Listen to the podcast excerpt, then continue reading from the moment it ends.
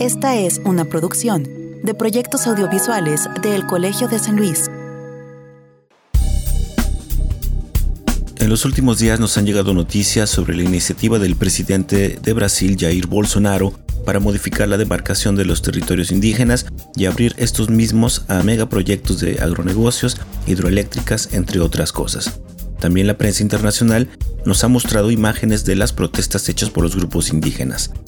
Sobra decir que este tipo de conflictos socioambientales en territorios indígenas son más que cotidianos en el mundo entero. Prácticamente todos los días podemos ver en las noticias sobre un nuevo caso en alguna parte del mundo. Entonces, ¿por qué en México a veces la prensa o las instituciones de justicia no dan seguimiento a estos conflictos? Esta pregunta fue la que detonó la inquietud del doctor Francisco López Bárcenas, con amplia trayectoria en el derecho indígena, a reunir una serie de autores para registrar en una publicación diferentes reflexiones y estudios de casos en donde a distintos pueblos indígenas de México se les ha despojado de derechos, recursos o territorios a través de la violencia, una práctica bien asentada en la historia de nuestro país. El libro fue presentado hace unos días de forma no presencial a través del Colegio de San Luis y hoy, en este episodio de Entre Voces, invitamos al doctor López Bárcenas para que nos hable de los motivos y el contenido del mismo. Proyectos audiovisuales del Colegio de San Luis presentan Entre Voces, un espacio de comunicación de las ciencias sociales y las humanidades.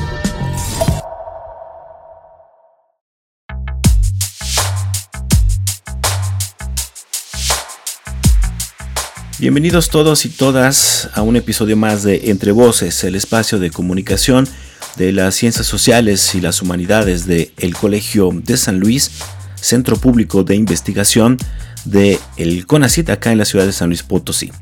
Mi nombre es Israel Trejo. Me da mucho gusto saludar a quienes escuchan las transmisiones que tenemos los jueves por la tarde a través de Radio Universidad de la Universidad Autónoma de San Luis Potosí, ya sea en el 88.5 de FM en la capital potosina o en el 91.9 de FM en la ciudad de Matehuala, a quienes les mandamos un saludo a todos nuestros amigos por allá. También gracias a quienes nos escuchan en la radio del Colmich, estación en línea del Colegio de Michoacán, también Centro Público de Investigación del CONACID, y que pueden eh, oír en www.radiodelcolmich.com. Y agradezco también a quienes escuchan ya las versiones podcast de estas entrevistas que tenemos albergadas en Spotify y en Mix Muchas gracias de verdad a todos ustedes. Como ya lo escuchamos en la introducción, hoy charlaremos sobre un libro que toca un tema eh, sumamente delicado e importante para la vida nacional. ¿no? Sabemos perfectamente que a partir del movimiento zapatista en el 94 quedaron al descubierto muchas desigualdades en las cuales estaban envueltas las comunidades indígenas en general en todo México, a pesar de haber una aparente ¿no? atención a estos pueblos a través del asistencialismo a lo largo de la historia del, Estado eh, mexicano. Esto ha llevado a muchas reflexiones y llevó a cambios constitucionales importantes, digamos, en pro eh, de los derechos y las autonomías de estos pueblos, pero eh, finalmente lo que sucede en México como sucede también en otras partes del mundo, y lo veíamos con el ejemplo de Brasil, pues eh, los territorios y los derechos y las autonomías indígenas siguen siendo violentadas de manera sistemática, principalmente porque en muchos precisamente de sus territorios se encuentran recursos pues, que son deseados por transnacionales o, o, que son territorios propicios para la creación de megaproyectos que se eh, proponen en aras como de un progreso o de un desarrollo. Entonces, sobre este mm, tipo de despojo a través de la violencia, por ahí algunos investigadores encabezados por el doctor Francisco López Bárcenas decidieron publicar un libro eh, donde eh, dan cuenta de varios casos, principalmente en el estado de Oaxaca, pero también aluden al ámbito nacional. Entonces hoy en Entre Voces escucharemos precisamente al doctor López Bárcenas, a quien ya hemos tenido hablando en otras ocasiones en este programa sobre ese tema, pues presentando precisamente eh, cuál es más o menos el contenido del libro, quienes escriben y cuáles fueron principalmente los motivos que los llevaron precisamente a reunir estas, estos textos y publicarlos ahora en este libro que se llama indigenismo, violencia y despojo y que además está circulando bastante bien. Entonces acompáñenos, será una charla eh, sumamente interesante e importante trascendente para entender está sucediendo con los pueblos indígenas en México, incluso todavía en la actualidad. ¿no? Eh, pero bueno, antes de, de, escuchar al doctor Francisco López Bárcenas, yo lo invito a que conozcamos un poco más de él a través de su semblanza en esta sección de reseña. Después volvemos ya con la primera parte de nuestra entrevista.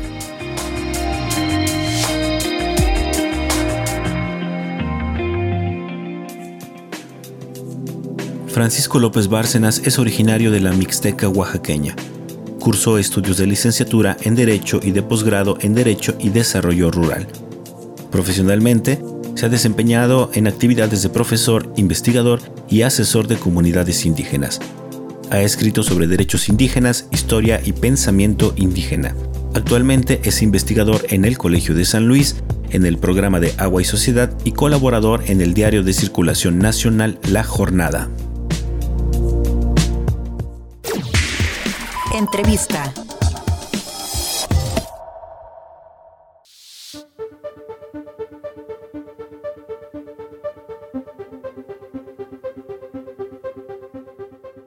Tengo ya conectado de manera remota al doctor Francisco López Bárcenas, investigador del programa de Agua y Sociedad del Colegio de San Luis y también coordinador de este libro que se presentó hace algunos días en formato virtual o en línea en el Colegio de San Luis, este libro de indigenismo, violencia y despojo, y que tendrá una presentación más ya presencial en una librería aquí en San Luis Potosí, de la cual hablaremos más adelante. Entonces, Francisco, de verdad me da mucho gusto eh, recibirte otra vez en el programa. Tú sabes que, estos temas han sido recurrentes, ¿no? Yo tengo un, especial interés precisamente de hablar sobre estas cosas en, Entre Voces. Y me parece que, la aparición de este libro, pues en cierto modo, también eh, concreta o sintetiza mucho de lo que hemos estado hablando en otros eh, programas. Entonces por eso agradezco doblemente tu presencia en, en, este episodio de Entre Voces. ¿Cómo estás? Muy bien, Israel, muy buenos días. Muchas gracias por el espacio y este, un saludo al auditorio.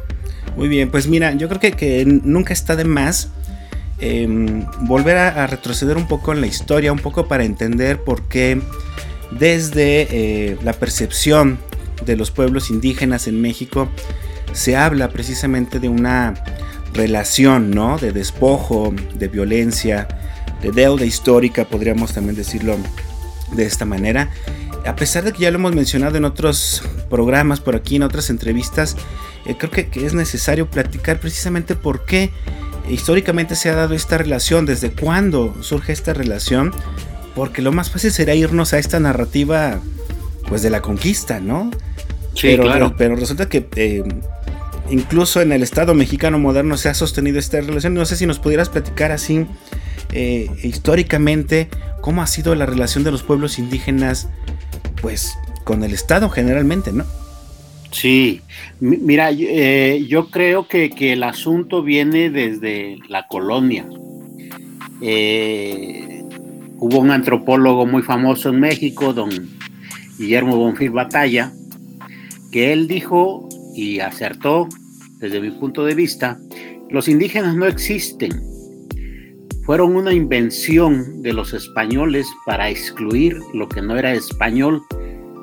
Y así a los um, pueblos que existían acá no, no, no tomaron en cuenta ni sus avances tecnológicos que eran muchísimos en ese tiempo, solamente recordemos las grandes ciudades que se construyeron o los cientos de códices que se quemaron en Tlatelolco ¿no? Para, para, o en Yucatán también, en Maní, para saber cómo se destruyó a, lo indígena, o lo que ahora llamamos indígena.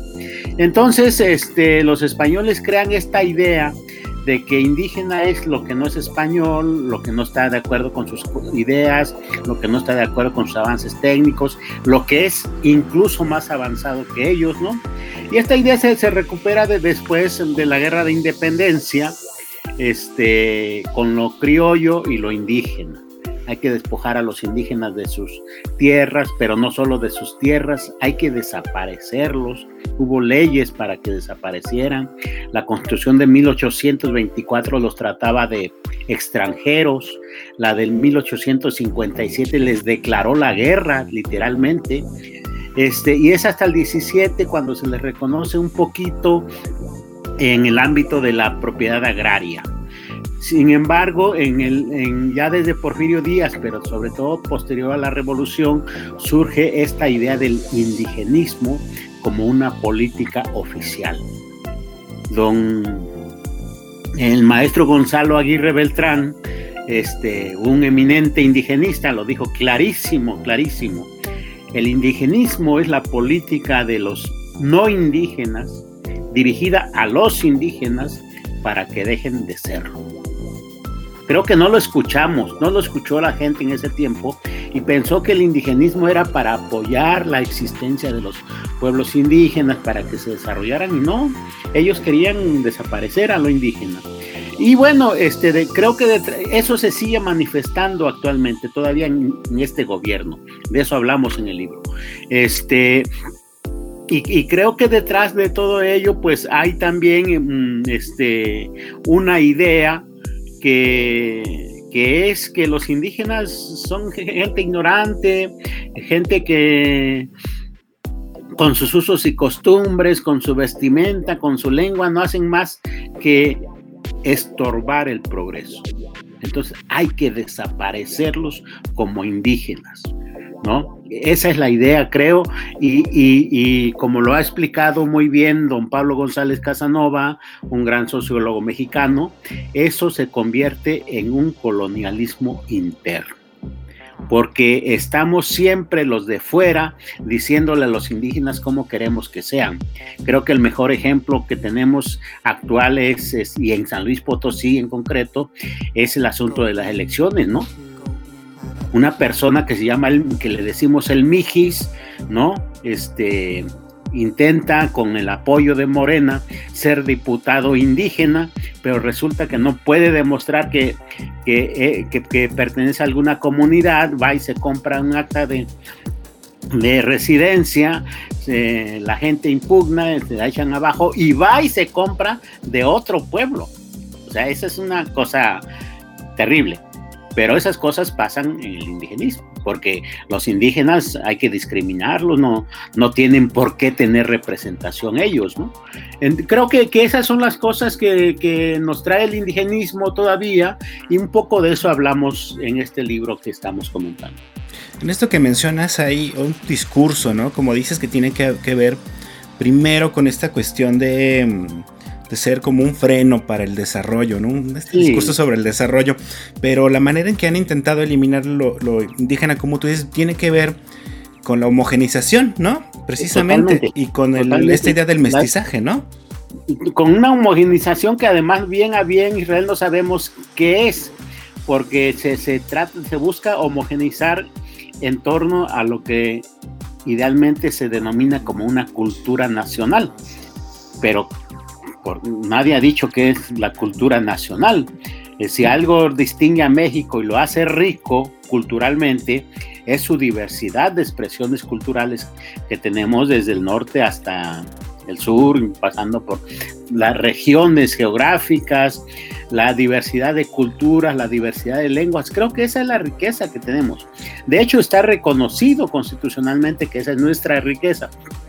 Sin embargo, en la práctica, yo creo que, hay, hay, factores como, como pues eh, el modelo económico que tenemos actualmente, ¿no? Este, muy extractivista, muy, sobre las riquezas naturales, sobre el agua, sobre las minas, sobre los recursos genéticos de los pueblos para hacer este, medicinas, para hacer fertilizantes, para impulsar un tipo de comida este, agroquímica. Y entonces este resulta que esos eh, recursos están en territorios que habitan los pueblos indígenas. Por, al, por no, no gratuitamente ni porque los indígenas no, no les guste este, aprovecharlos, sino por, yo creo, por, eh, por el, la, la relación que se mantiene todavía sociedad-naturaleza en donde no se hace la diferencia tajante entre pueblos indígenas, eso les ha permitido a ellos. Y, entonces tenemos que, que las grandes industria farmacéutica europea, por ejemplo, alemana en concreto, ¿no? este, está interesadísima en conocer los conocimientos de los pueblos indígenas, hasta promovieron un, un convenio internacional que se llama Protocolo de Nagoya para que puedan entrar. Y acá este, con el discurso de que los indígenas son pobres y entonces hay que hacer programas asistenciales para ellos. Por un lado, eh, como bien dices, hay un discurso y una política de, apoyarlos y por el otro, este, hay también una política de ignorarlos y de saquear sus recursos. Yo creo que esta es la dicotomía que, tenemos y que nos está causando bastante daño. Y eh, a ver, Francisco, también para que la gente después eh, ubique eh, en el momento en el que estamos y en el que ustedes deciden precisamente publicar este libro, ¿no? llega el, el 94, el surgimiento del ejército zapatista, vienen una serie de cambios, fue una, una, sacudida de pronto a la manera en que veíamos precisamente todo esto que hemos venido platicando. Vienen algunos cambios constitucionales, se les otorgan de nuevo este, cierta autonomía eh, hay estados como San Luis Potosí que tienen, por ejemplo, una ley de justicia indígena como tal. Y una de consulta. De consulta, pero ¿qué ha pasado en realidad? O sea, esos cambios ahí están, pero eh, sigue, sigue, siguen ocurriendo estas cosas, esta dinámica de despojo, ahora frente a transnacionales. O sea, ¿cómo, es el contexto actual ah, con todos estos cambios que, de pronto uno pensaba eh, podían hacerles retomar de nueva cuenta como eh, fuerza y presencia en las decisiones que tomamos como, como país, ¿no? Sí, lamentablemente este, estos cambios pues han estado siendo violentados. O sea, el Estado y las empresas han estado actuando fuera de la ley. Nomás te, digo un ejemplo, eh, ya, ya dije uno, ¿no? La, la, construcción política de los Estados Unidos mexicanos dice que los pueblos indígenas elijan a sus representantes ante los órganos de, la nación por medio de sus costumbres, y, y eso no sucede dice que los pueblos indígenas tengan acceso preferente a los recursos naturales que existan en sus territorios y eso no sucede. O sea, las minas ni siquiera les avisan, ¿no? Los que se aprovechan del agua ni siquiera les avisan. Este, dice, por ejemplo, que eh, elijan a sus autoridades de acuerdo con sus sistemas normativos propios. Dice que el gobierno, antes de emprender una obra que pueda afectarles en su vida o en sus derechos, tiene que consultarlos y cuando sea posible incorporarlos a los beneficios. Por poner unos ejemplos ya tenemos regulados, ya está en la Constitución, ya está en muchas leyes. Como decíamos, en San Luis Potosí hay una ley de justicia indígena porque está mm, regulado que, que, los pueblos este, administren justicia por sus propias normas. Eh, tenemos, en San Luis Potosí tenemos una ley de consulta y pues a, los a las autoridades los tiene sin cuidado, como si no existieran. Eso es gravísimo porque son las autoridades las que están poniendo fuera de la ley.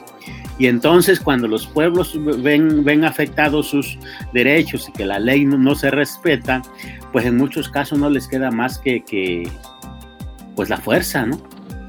Y entonces estamos entrando a un estado de barbarie, pero ojo, no, no es por los pueblos indígenas, es porque el Estado y las empresas no han respetado lo que el mismo Estado ha incluido en las propias leyes, ¿no? Está sucediendo mucho de, eso en, todo el, en todo el país.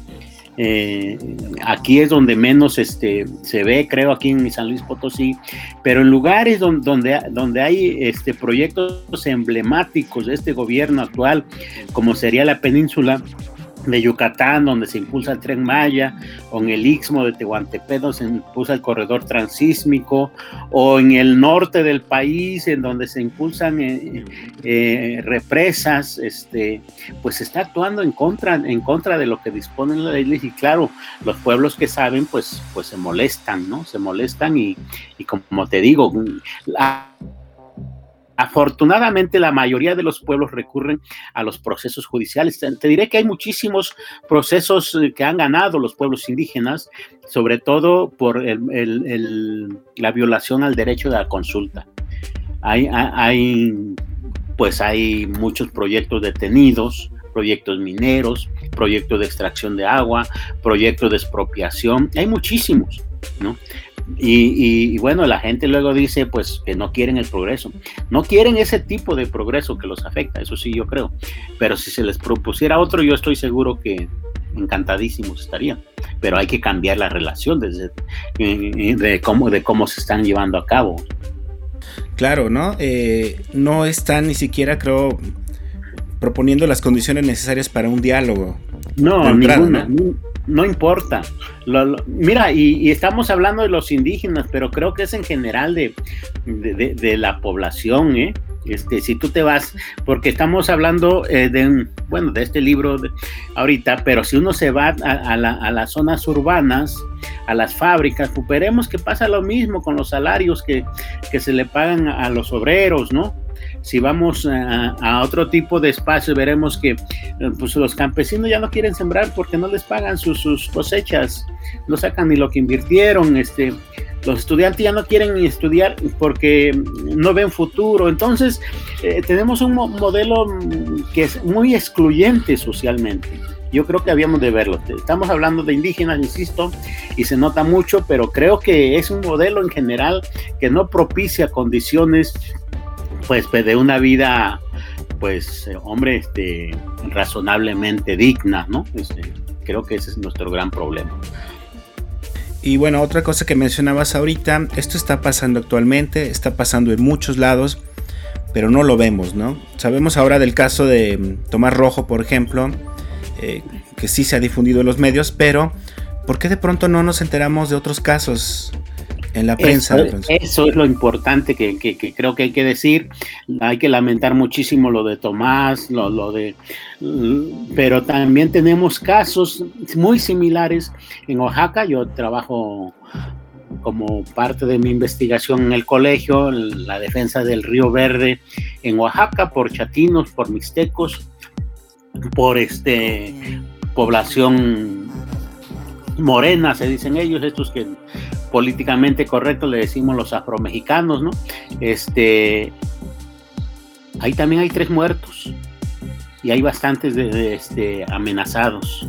Y si uno se va a Guerrero, este, el estado de Guerrero, pues hay comunidades completas desplazadas por la violencia del crimen organizado. Si se va a Michoacán, si se va a este a Chiapas, ¿no? Los paramilitares están a la orden del día. Entonces, este, pues tenemos problemas generales, efectivamente, que ¿por qué no los vemos? Pues yo creo que porque son indígenas, ¿no? Entonces, eh, pues sí, se pueden morir, no hay problema. Son salvajes, se matan entre ellos. No, no. Yo creo que esa idea es completamente errónea y muy discriminadora y racista. Este, lo que hay que buscar son las causas de, esas violencias, que aunque muchas veces se presenten como, como violencia intracomunitaria o intercomunitaria, es decir, dentro de las comunidades o entre comunidades, eh, las causas muchas veces son agentes externos. Yo lo he estudiado mucho para, para Oaxaca, este, eh, con, muchos conflictos que se dan que se presentan como si estuvieran matando entre ellos es porque un partido asusó a otro, porque una iglesia asusó a otro, porque una empresa asusó a otro, porque el mismo gobierno dijo que se mataran porque este pues es, su forma de, vivir. Uno de los, eh, de los ensayos que traemos ahí en el libro, híjole, se llama Oaxaca y sus masacres. Y, lo, que, lo que vemos ahí es que hace por lo menos seis sexenios, cada uno de ellos tiene una masacre. Pero masacres grandes, ¿no?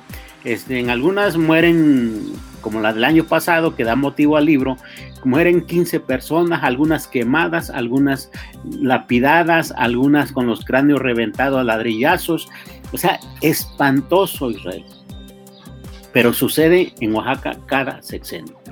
O sea, es el estilo de gobernar, es la manera que tienen de, de, infundir temor, es la manera de controlar o es simplemente que son indígenas y se los pueden matar, no pasa nada. Y eso es lo que nosotros nos preguntamos, ¿no?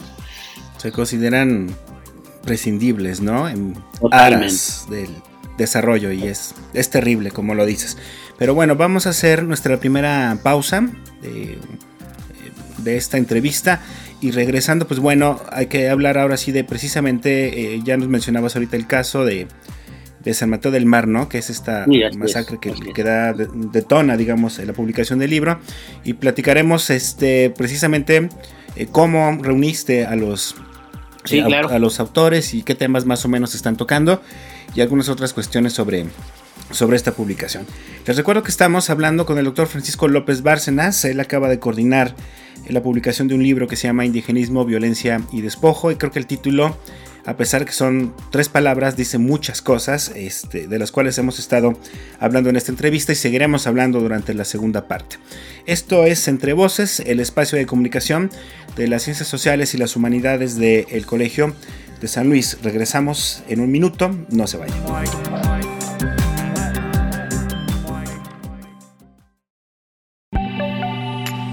Estás escuchando Entre Voces el programa de radio del Colegio de San Luis. Contáctanos radio arroba colsan.edu.mx o visita nuestro micrositio web entrevocescolsan.wordpress.com. Entrevista.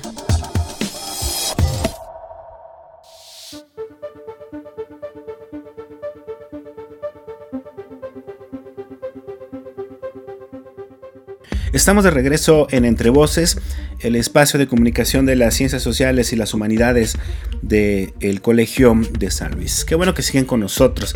Les saluda nuevamente Israel Trejo y agradezco a quienes nos escuchan los jueves en la tarde a través de Radio Universidad de San Luis Potosí, eh, ya sea en las frecuencias de la capital potosina o también de la ciudad de Matehuala. Un saludo a todos nuestros amigos de de Matehuala, casi nunca los saludamos en específico a ellos. Ahora quiero aprovechar para hacerlo. También gracias a quienes nos escuchan en la radio del Colmich, estación en línea del Colegio de Michoacán, los viernes por la mañana. Y también gracias a quienes ya eh, escuchan y además nos ayudan a compartir estas entrevistas en su versión podcast, las cuales subimos a Spotify y Mixcloud.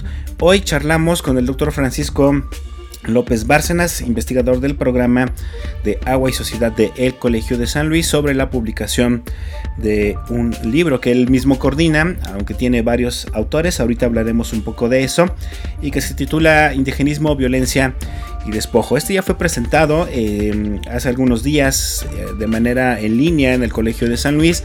Eh, con la participación de personajes importantes precisamente eh, relacionados al indigenismo. Ahorita lo platicamos también un poco.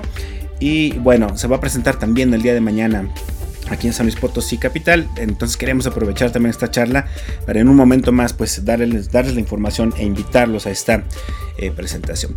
Pero bueno, Francisco, em, cuéntanos un poco ya, ya propiamente del libro, ¿no? ¿Qué es lo que detona la publicación del mismo? Ya no lo platicabas un poco en el bloque pasado. Eh, pero ¿cómo empiezas tú a coordinar quiénes, eh, a quiénes vas a incluir, eh, cómo los contactas, en fin, cómo empieza ya a, formarse, ¿no? a configurarse la, conformación de esta publicación?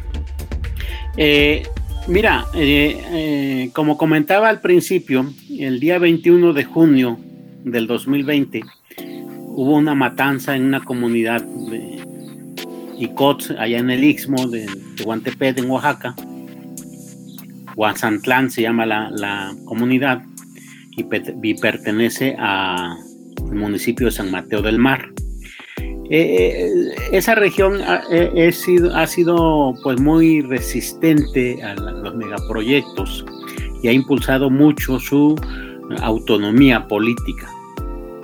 Bueno, ese, ese día 21 de junio en la tarde comenzaron a circular en redes unas fotos de, unos cadáveres que se veían en las calles. Y yo le pregunté a unos amigos de por allá si esas fotos eran ciertas. La verdad es que no quería creerla, era eh, muy, muy horroroso. Y lamentablemente me dijeron que sí, que eran ciertas. Incluso me mandaron otras peores. Eso me impactó muchísimo y me impactó más porque por al paso de los días eh, se supo que allí estaba la Guardia Nacional, allí estaba la Policía del Estado y, y las dos corporaciones recibieron órdenes de no intervenir. O sea, era qué estaba pasando, ¿no? Este, como sucede en estos casos, ah, unos decían que eran los responsables unas personas, otros que eran otros. Lo cierto es que, que eso era gravísimo. Trece hombres, dos mujeres quedaron sin vida ese día. A mí lo que me sorprendió mucho es que el 22 de junio la prensa casi no dijo nada. Absolutamente nada.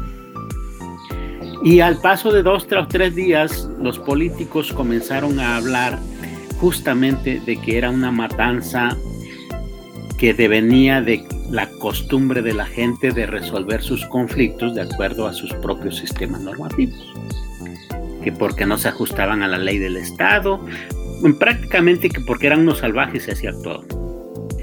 Eso a, mí y a otros compañeros pues, este, pues nos llamó muchísimo la atención y lo comentábamos y lo comentábamos hasta que él dijo, oigan, ¿por qué no hacemos, escribimos algo? Y, ese algo este, pasó en que íbamos a escribir de, de, ahí, de la comunidad, después pasamos al Istmo, después nos dimos cuenta que era Oaxaca y después nos dimos cuenta que era México. Y terminamos armando un libro este, en donde se habla de, las, de estos cuatro aspectos, del aspecto nacional, el aspecto de Oaxaca, el aspecto del Istmo y, y San Mateo del Mar. No fue fácil, sobre todo no fue fácil escribir de, la región, em, debo decir a muchos compañeros o compañeras que nosotros sabíamos que escriben y que conocen la región, dijeron que no, que no, que no, no se iban a meter en eso. ¿No? Este, pues sí, y yo los comprendo, la verdad, viviendo allá, siendo testigo de eso y todavía ponerlo en papel, pues sí pone en peligro su vida, ¿no? Entonces, hasta el fin, finalmente, pues este, pues quedamos, quedamos de escribir, escribimos cinco personas en el libro, este, seis personas eh, y quedamos eh, y, también participan más personas dando, dando este, pues testimonio fotográfico de visual de, esto que sucede que veíamos, ¿no? Quien pueda ver el libro, quien va, a mirar que ahí hay este, escenas pues así, de los muertos. Hay escenas de pueblos velando sus muertos, hay, pero también hay escenas de, gente pues trabajando, luchando, ¿no?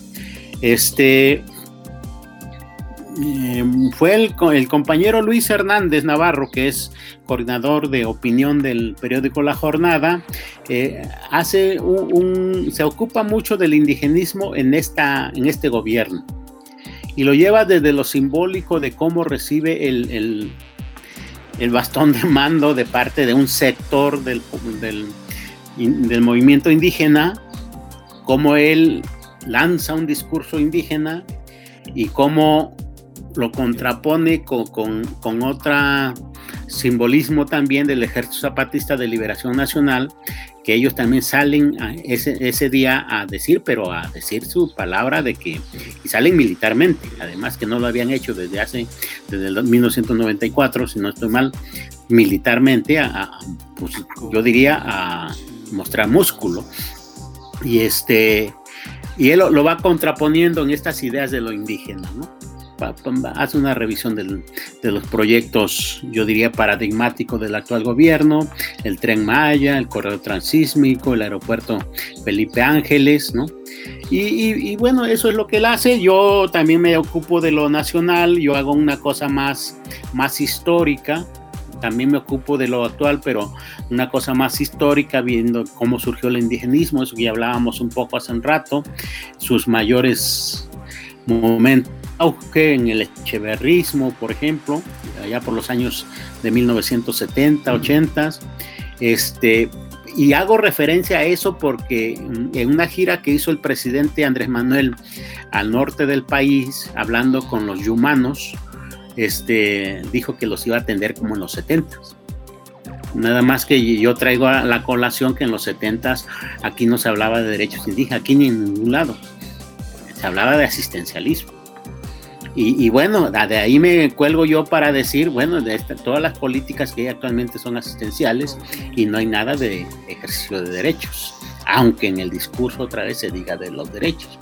Hablo de cómo nos, les ha ido a los defensores, por ejemplo, del, ambiente, de los recursos naturales, ha habido muchísimos muertos. Este, no digo que sea el gobierno, ojo, no digo que sea el gobierno el que los esté matando, eh, pero sí creo que el gobierno no se ha ocupado de crear condiciones pues para que no los maten. La impunidad que existe, por ejemplo, entre los asesinos. ¿no? Bueno, de después, eh, compañero Pedro Matías, él es reportero del semanario Proceso, él, hace una disección completamente de lo que es el indigenismo en Oaxaca, la violencia, como decía hace un rato, como cada sexenio hay, hay un hay un, una masacre, una cosa que yo he dicho, el estilo regional de gobernar, un poco parafraseando a don Daniel Cosío Villegas cuando hablaba del estilo personal de gobernar de, de los presidentes de la República, ¿no? Emanuel Gómez se ocupa del Istmo de Tehuantepec, los procesos de desarrollo que se han impulsado, porque no han pegado y cómo ahora sí parece que va adelante. Y él nos habla mucho de, cómo en los 70s, 80s había, pues había organizaciones allá que, populares, que muy luchonas, que se oponían a este tipo de proyectos y ahora están enquistadas en el gobierno esas mismas. Él hace mucha referencia, por ejemplo, a la coalición obrero campesino estudiantil de Istmo, icónica en sus tiempos. Ahora pues este, muy ligada a los proyectos gubernamentales. Y finalmente Diana Manso, que es este, corresponsal de la jornada y de Aristegui Noticias, pues este, nos explica qué pasó en San Mateo aquel 21 de junio de 2020. ¿Qué grupos políticos hay ahí? ¿Cuáles son los agentes? ¿Quiénes eran los que aparecían ahí? Que resulta que son agentes gubernamentales, ¿no? Eh, que, controlan los presupuestos, que han impulsado los megaproyectos eólicos, que están muy ligados al, al proyecto este transísmico, este, los intereses que hay, hay, mezclados de, empresarios, gobierno, y cómo explica, explica la, la, matanza de otra manera, como decíamos hace un rato, con, prácticamente por influencia de, de agentes externos totalmente a la comunidad. Lo que buscamos finalmente eh, es pues casi un espejo de lo que está pasando actualmente en México y desde mi punto de vista lo logramos bastante. Eh, algunos nos han dicho que es un libro anti cuarta transformación. La verdad es que yo les he dicho que es un libro, en el mejor de los casos, anti cosas malas de la cuarta transformación. No estamos ni en contra del gobierno, ni en contra de... Eh, pero sí estamos en contra de las cosas que están pasando en el gobierno que no nos parecen que deban pasar. Eso sí, completamente de acuerdo.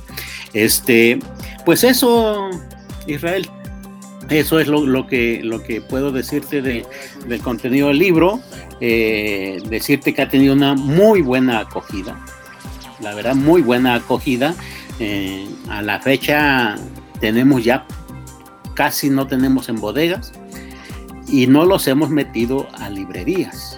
Eso sí, a excepción de, la Jícara en Oaxaca, que es una librería, y que, pero que también son activistas, todo ha circulado a través de redes, a través de colectivos mm, populares, indígenas, eh, y yo pues nosotros encantadísimos, este, creo que ya vamos a hacer la, un segundo tiraje.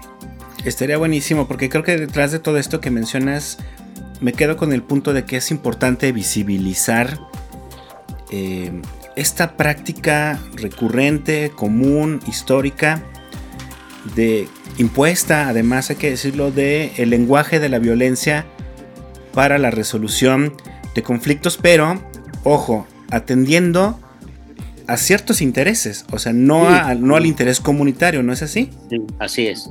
Así es, y te doy un dato que tal vez pueda interesar al auditorio. Cuando uno habla de violencia, está hablando de violencia en serio.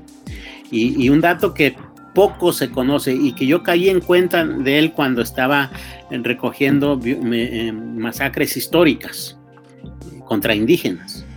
Llegué a la conclusión de que la Fuerza Aérea Mexicana en toda su historia solamente ha usado sus armas en contra de los pueblos indígenas.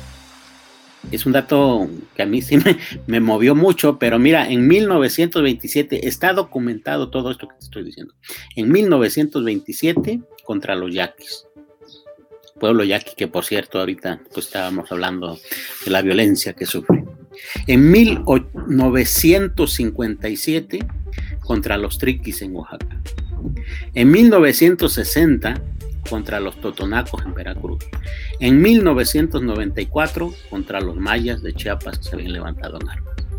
No, no, no he encontrado otro dato en donde digas, bueno, la Fuerza Aérea bombardeó a, a un enemigo extranjero o cosas de estas, ¿no? E, y ese dato me parece gravísimo, gravísimo. Entonces, eh, pues sí, estamos, estamos ante una cosa que espero y no sea cierta, pero eh, me está surgiendo la hipótesis de que el, el, Estado mexicano sí ha tenido una guerra constante, guerra en serio, contra los pueblos indígenas. En el libro documento algún, algunos asesinatos pues fuertes, eh, históricos, por ejemplo, el, el, grupo de Primo Tapia, el Purépechas, en la época de Plutarco Elías Calles, el grupo de los alacranes de Durango, eran unos comunistas, este, estaban en Durango, también masacrados en la época de Calles, pero si te vienes más acá, este, pues en, los noventas, Agua Fría en Oaxaca, Aguas Blancas en Guerrero, ¿no? Y si le escarbas más, pues eh, vamos a encontrar muchísimas cosas. Entonces, este, creo que sí vale la pena, pues, eh, trabajos como estos porque muestra nuestra realidad más allá de los discursos de un lado y de otro. Y pues ojalá y nos ayude a repensar y a modificar, transformar nuestras relaciones entre pueblo indígenas, sociedades y Estado. Y creo que, que, como dices, eh, esto que tal vez para muchos les puede parecer exagerado cuando te refieres a una guerra permanente del Estado, entender que no tiene que ver con cierto partido político. No, Más bien tiene que ver con la manera en cómo se configura el Estado moderno, ¿no? Y después con el surgimiento de las prácticas neoliberales, donde sí, para estas figuras como tal, si uno lo ve en perspectiva histórica, pues eh, los pueblos indígenas representan una especie de freno o de enemigo, ¿no? Y tiene que ver más con eso que con, con sí. posturas políticas, ¿no? Así es, así es. Muy bien, pues eh, casi nos que, terminamos la, la entrevista, eh, Francisco, pero sí me gustaría que nos platicaras un poco eh, de esta presentación que van a tener el día de mañana aquí en una librería de San Luis, hay que decirlo, la librería Sísifo en el centro. Sí. ¿Quiénes van a estar? ¿A qué hora comienza? En fin, para que la gente vaya y conozca de cerca este libro, ¿no? Claro que sí, eh, vamos a presentar el libro, como bien dices, este viernes, 2 de julio, ahí en la cafebrería, dicen ellos, ¿no? La librería Sísifo, que está en Damián Carmona 235, ahí en el centro. Este, nos va a acompañar el doctor Alejandro Rosillo, el doctor, bueno, casi doctor, es un estudiante doctorado de, del Colegio de San Luis, David Martínez Manix, y va a estar también Daniel Debo Armenta, es un estudiante de doctorado de la UASLP que participa en el libro con algunas imágenes fotográficas y pues también estaré yo. Este va a ser a las 6 de la tarde. Ojalá puedan acompañarnos, podamos platicar pues un poco más del de libro, las lo que nos movió, lo que esperamos, lo que podría esperarse de, esto, ¿no? Debo decirles, todavía tenemos algunos ejemplares que estamos reservando para la, para la presentación, ¿no? No sea que llegamos sin nada, si tenemos algunos ejemplares todavía. Y bueno, pues, pues eso. Y, ojalá digo, yo, yo procuraré ir porque sí me interesa mucho uno de estos ejemplares que ya me dijiste que están escasos y qué bueno por otro lado. Y ojalá esto se pueda replicar en otros ejemplos también, ¿no? En otras regiones, eh, con otro tipo de, personajes también, porque creo que esto es algo que sucede desde hace muchos años, ya lo dijiste a nivel nacional, pero también a nivel mundial, ¿no? Eh, digamos, países donde hay eh, pueblos originarios o indígenas, existen este tipo de conflictos y eso también lo, hemos visto. Y se trata, Francisco, también como de, de poner un terreno propicio para ahora sí iniciar un diálogo, ¿no? Mira, yo, yo, creo, que, yo creo que es muy importante esto del diálogo. Eh, la única vez es que yo, yo recuerdo que se ha dialogado en serio en eh, eh, los asuntos eh, de los pueblos indígenas y la nación fue justo después del levantamiento de la Zapatista de Liberación Nacional en Chiapas. Yo, yo tuve oportunidad de estar en ese diálogo, fui invitado, este, estuve en todo el diálogo prácticamente y para mí fue impresionante con decirte que a partir de ahí yo comencé a estudiar el derecho indígena. No, antes, no, antes me dedicaba a otra cosa. Pero escuchar a la gente, sus aspiraciones. La verdad es que los, pueblos no quieren mucho, solamente quieren que no los ningunen, que los dejen ser. Ni siquiera es asunto de dinero. A mí me ha tocado estar, o de mucho dinero, a mí me ha tocado en algún momento este, cometer algunos pecados y estar en el gobierno federal, ¿no? No es asunto de dinero, es asunto de que los escuchen, ¿no? Y obviamente de que respeten sus, sus derechos. De eso se trata. Y, creo que si, hacemos un diálogo, me ha tocado también estar del otro lado, platicando con empresarios y con, relacionado con el asunto de gobierno. Me acuerdo mucho en el, alguna vez, hace como 10, 12 años, un, un empresario dijo, ¿eso es todo lo que quieren? Eso es todo lo que queremos. Ah, pues órale, o sea, creo que, que si hay un distanciamiento, hay, hay una distorsión de la imagen, hay una ignorancia de lo que queremos como mexicanos y eso no nos ayuda. Este, podemos, creo, dialogar y creo que va a ser, sería muy útil para construir otro tipo de nación y otro tipo de futuro para nosotros también.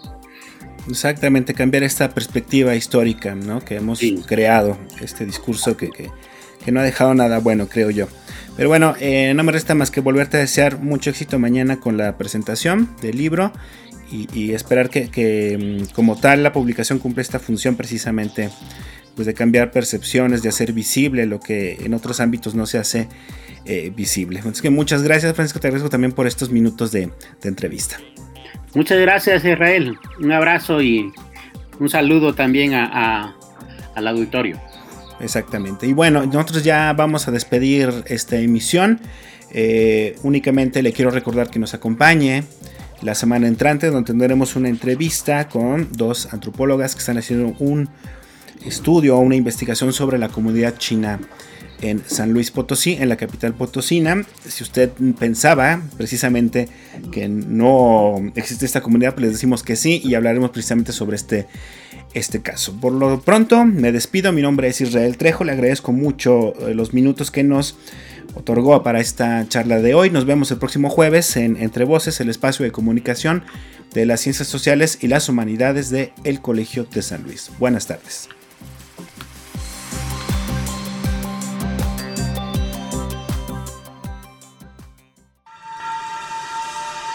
Esto fue Entre Voces espacio de comunicación de las ciencias sociales y las humanidades. Producción. Proyectos audiovisuales del Colegio de San Luis. Conducción y contenidos. Israel Trejo Muñiz. Realización. Lucero Negrete Espino.